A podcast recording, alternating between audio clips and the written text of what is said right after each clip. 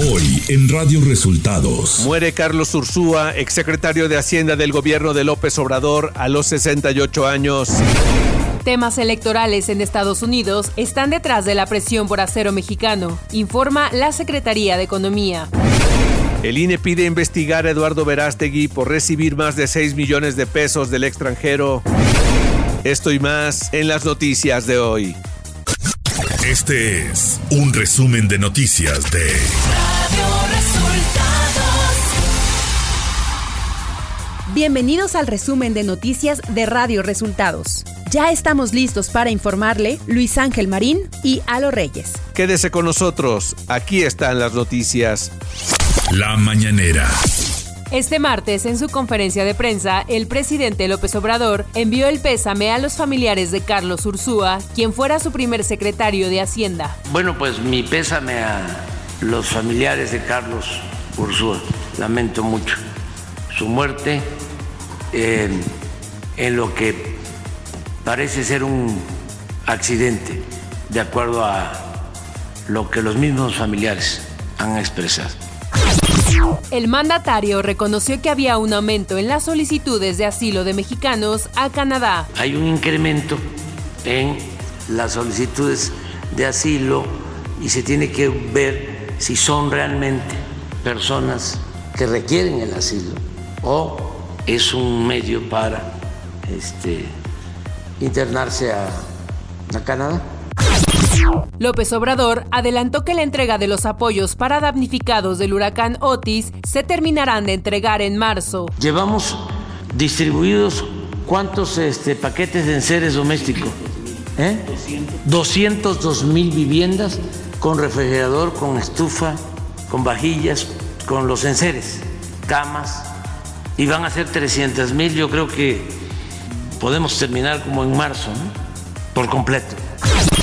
Luis Crescencio Sandoval, titular de la Secretaría de la Defensa Nacional, detalló que se han reforzado acciones de seguridad de la Guardia Nacional para vigilar las carreteras del país. ¿Qué ha hecho la Guardia Nacional en seguridad a carreteras? Eh, ha venido incrementando sus efectivos que tiene desplegados en las carreteras. Hubo desde, algunas acciones que se tomaron en cuenta desde el 23, que fue creación de fuerzas de tarea de carreteras atendiendo principalmente Estados de México, Puebla, Michoacán y San Luis Potosí y posteriormente Morelos, Guerrero, Jalisco y Nuevo León.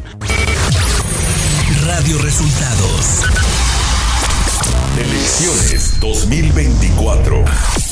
El Instituto Nacional Electoral dio a conocer que solicitará al SAT, Servicio de Administración Tributaria, y a la Unidad de Inteligencia Financiera WIF investigar al actor Eduardo Verástegui por la recepción de dinero procedente del extranjero, presuntamente usado para recolectar firmas para ser aspirante independiente, aunque no juntó las necesarias para lograr el registro. Durante la sesión del Consejo General de este lunes, en la que se revisaron los gastos de los aspirantes a la vía independiente, los consejeros electorales pidieron que se indague al actor por la recepción de 390 mil dólares, es decir, 6.9 millones de pesos. Este martes 20 de febrero, Xochitl Galvez Ruiz acudió ante el Instituto Nacional Electoral para registrarse como candidata de la coalición Fuerza y Corazón por México, integrada por los partidos PAN, PRI y PRD a la presidencia de la República. Tras su registro, Xochitl Galvez afirmó lo siguiente ante los medios de comunicación. Yo quiero un México donde se escuche la voz de la plaza pública, como diría mi querido paisano, el gran periodista y consejero electoral Miguel Ángel Granado Chiapa. Yo solo quiero un México donde no solo se puede escuchar el monólogo del Tlatuani. Yo quiero un México donde la máxima tribuna política no use su voz para sembrar el odio y la discordia entre las personas y cosechar la violencia. La pluralidad necesita de la democracia y la democracia necesita la voluntad activa de los demócratas. Claudia Sheinbaum Pardo acudió este martes como invitada de honor al desayuno con embajadores que preside el embajador del Estado de Qatar en México, Mohamed Al-Kuwari. Posterior al evento, Sheinbaum Pardo dio a conocer detalles de la reunión. Están muy contentos en México. Justo hablaron de, de la riqueza cultural y natural de nuestro país, de la importancia de las inversiones en nuestro país, de la importancia de ampliar el turismo hacia México. Entonces realmente fue más que en particular eh, una reunión donde hablamos de temas generales. Este lunes se registraron como aspirantes al Senado de la República por Movimiento Ciudadano Alejandra Barrales y la alcaldesa de Cuauhtémoc Sandra Cuevas, así como Gibran Ramírez, ex morenista, que fue presentado como aspirante del Partido Naranja a una diputación en el Congreso de la Unión. Dante Delgado, líder de Movimiento Ciudadano, destacó la llegada al partido de los recién inscritos. desde luego, porque es un equipo que se integra con ellos, eh, con ellas pero además con un gran equipo de trabajo. Eh, yo quiero darle la bienvenida además también a Gibran Ramírez con todo lo que representa un joven eh, de su dimensión. Eh, créanme lo que siempre quise ser amigo de él, porque lo veía como un joven que tiene mucho que aportar al futuro de México y para mí es una enorme satisfacción que ha aceptado la invitación de Maines presidente en sus vocerías, pero además también la candidatura al Congreso de la Unión. Nacional. Carlos Ursúa, quien fue el primer secretario de Hacienda del gobierno de Andrés Manuel López Obrador, falleció este lunes 19 de febrero en su casa en la Ciudad de México. La muerte de Ursúa, de 68 años, fue confirmada a través de un comunicado de su familia. En octubre pasado, se había unido al equipo de la candidata del Frente Amplio por México, Xochitl Galvez. En la conmemoración del Día del Ejército, el presidente López Obrador exaltó el papel de las Fuerzas Armadas en la actual administración. Dijo que en vez de militarizar al país, como sostienen los opositores conservadores, lo que está quedando de manifiesto es que los soldados son pueblo uniformado, trabajadores leales y patriotas.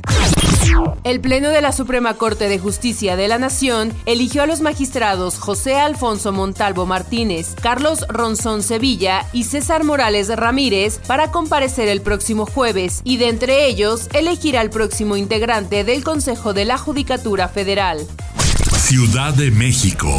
El jefe de gobierno de la Ciudad de México, Martí Batres Guadarrama, presentó la ley Malena, decreto publicado en la Gaceta Oficial de la Ciudad de México, por el que se reforman la ley de acceso de las mujeres a una vida libre de violencia y el Código Penal para el Distrito Federal, que tipifica el delito de violencia por ataques con ácido, sustancias químicas o corrosivas que causen daños a la integridad de las mujeres, adolescentes, niñas y niños, personas transgénero, transexuales y personas con discapacidad. Un juez federal con sede en el reclusorio sur vinculó a proceso al exdirigente del Sindicato de Bomberos de la Ciudad de México, Ismael Figueroa Flores, por su presunta responsabilidad en los delitos de operaciones con recursos de procedencia ilícita en la modalidad de adquirir, recibir, transferir o depositar recursos de origen injustificado por un supuesto lavado de 11 millones de pesos en depósitos bancarios registrados entre 2013 y 2018, cuando era secretario general de ese gremio. Información de los estados. El gobierno de Nuevo León interpondrá un recurso de revisión contra la suspensión definitiva en favor de la refinería de Cadereyta, otorgada por la jueza tercera de distrito en materia administrativa, Jenny Yajaira Santana Albor. Esto comentó el secretario de Medio Ambiente de Nuevo León, Alfonso Martínez Muñoz. Recordó que en el juicio de amparo 99-2024, Pemex interpuso una demanda el 30 de enero para evitar que la refinería fuese clausurada por contaminar el aire en el estado y originalmente fue negada, pero posteriormente la empresa petrolera interpuso una queja sobre esa resolución ante el tribunal colegiado. La mañana de ayer, 19 de febrero, la Fiscalía del Estado de Jalisco confirmó la muerte de otro joven como resultado del ataque armado en la colonia Francisco y Madero del municipio de Tlaquepaque, con lo que el saldo de la agresión subió a siete fallecimientos. Según reportes de la prensa local, la más reciente víctima fatal era un joven de 15 años de edad que se encontraba internado en un hospital para recibir atención médica por las heridas de bala que sufrió. De esta manera, el multihomicidio le arrebató la vida a cinco menores de edad y dos más entre 20 y 23 años. Una camioneta conectada con una manguera por huachicoleros a una toma clandestina perforada en un ducto de petróleos mexicanos estalló y se incendió casi a la medianoche de este lunes en el municipio de Tlahuelilpan, Hidalgo. Fue sofocada a los primeros minutos de la madrugada de hoy. Familiares de los cinco argentinos que fallecieron en un accidente automovilístico en la carretera federal 307 de Playa del Carmen pidieron apoyo económico para repartir los cuerpos y dar el último adiós a sus familiares, quienes se encontraban de vacaciones. Este martes, la gobernadora de Baja California, Marina del Pilar Ávila, acompañada del secretario de Turismo del Gobierno de México, Miguel Torruco, presentó el Tianguis Turístico 2025, el cual se llevará a cabo por primera vez en ese estado. Decirles que vamos a estar a la altura de las circunstancias, a la altura de un evento tan importante, que no le vamos a quedar mal a todo el sector turístico de nuestro país y también binacional, porque va a ser el primer tianguis turístico binacional con esta característica. El titular de Turismo Federal destacó los beneficios de la realización del Tianguis Turístico 2025 en Baja California. La entidad posee igualmente inigualables atractivos turísticos, tales como playas de Rosarito, el avisamiento de ballenas en Ensenada, los famosos viñedos del Valle de Guadalupe, la rumorosa, el imponente escenario de la naturaleza en ese lugar, espectaculares dunas, ideales para la práctica de actividades deportivas, la que se llama off-road. Economía.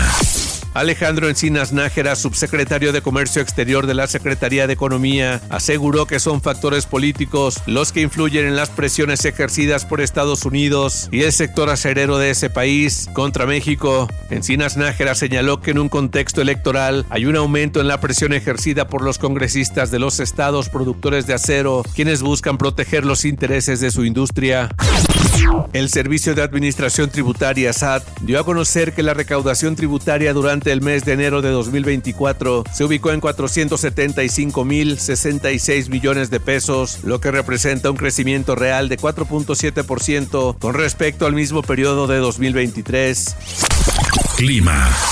El Servicio Meteorológico Nacional informó que el ambiente matutino y nocturno continuará siendo frío a muy frío en gran parte de México para este 20 de febrero, mientras que la circulación anticiclónica en niveles medios de la atmósfera se localizará sobre el occidente de México, ocasionando baja probabilidad de lluvias. Por otro lado, durante la noche, un nuevo frente frío, el número 36 de la temporada, se aproximará a entidades del noroeste del territorio nacional y asociado con la corriente en chorro subtropical provocará fuertes rachas de viento, así como intervalos de chubascos fuertes en Baja California. Además, se prevén lluvias aisladas en el sureste mexicano debido al ingreso de humedad proveniente de ambos litorales. Continuará el viento de componente norte en el Istmo y Golfo de Tehuantepec y se presentará viento de componente sur con rachas fuertes en el noreste del país. Finalmente, persistirá el oleaje elevado en la costa occidental de la península de Baja California y en estados del Pacífico Centro y Sur.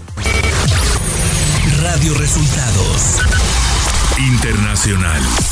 Israel Katz, ministro de Asuntos Exteriores de Israel, declaró este lunes persona non grata al presidente de Brasil, Luis Ignacio Lula da Silva, luego de las declaraciones del mandatario brasileño de comparar el genocidio contra Palestina a lo que Hitler hizo con los judíos en la Segunda Guerra Mundial.